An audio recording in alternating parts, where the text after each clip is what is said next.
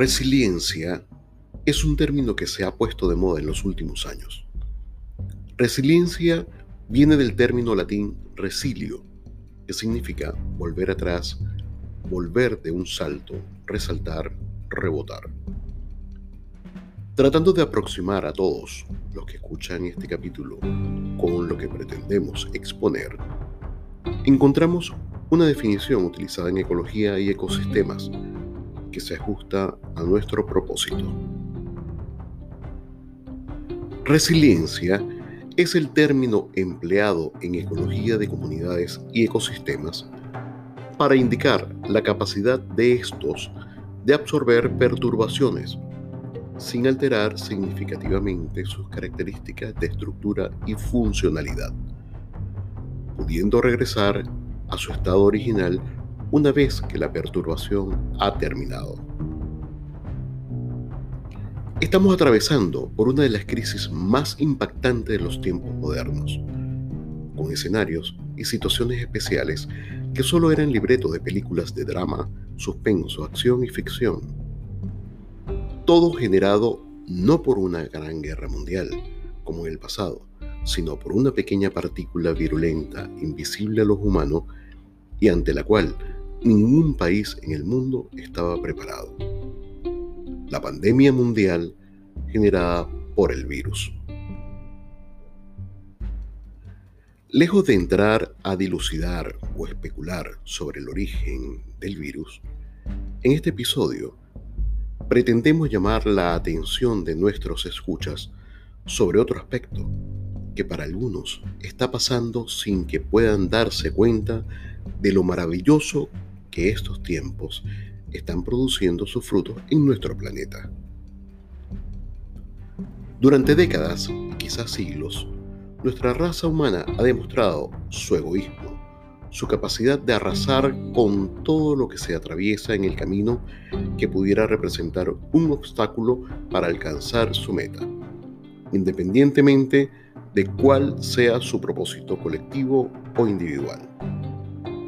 Con ello, hemos ido destruyendo fauna, flora, vida silvestre incluso hasta lo que nuestra misma raza ha construido.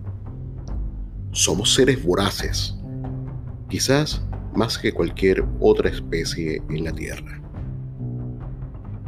Sin embargo, estos pocos meses de cuarentena mundial, independientemente de la rigurosidad de cada zona o país, nos ha permitido evidenciar diferentes señales de recuperación del planeta.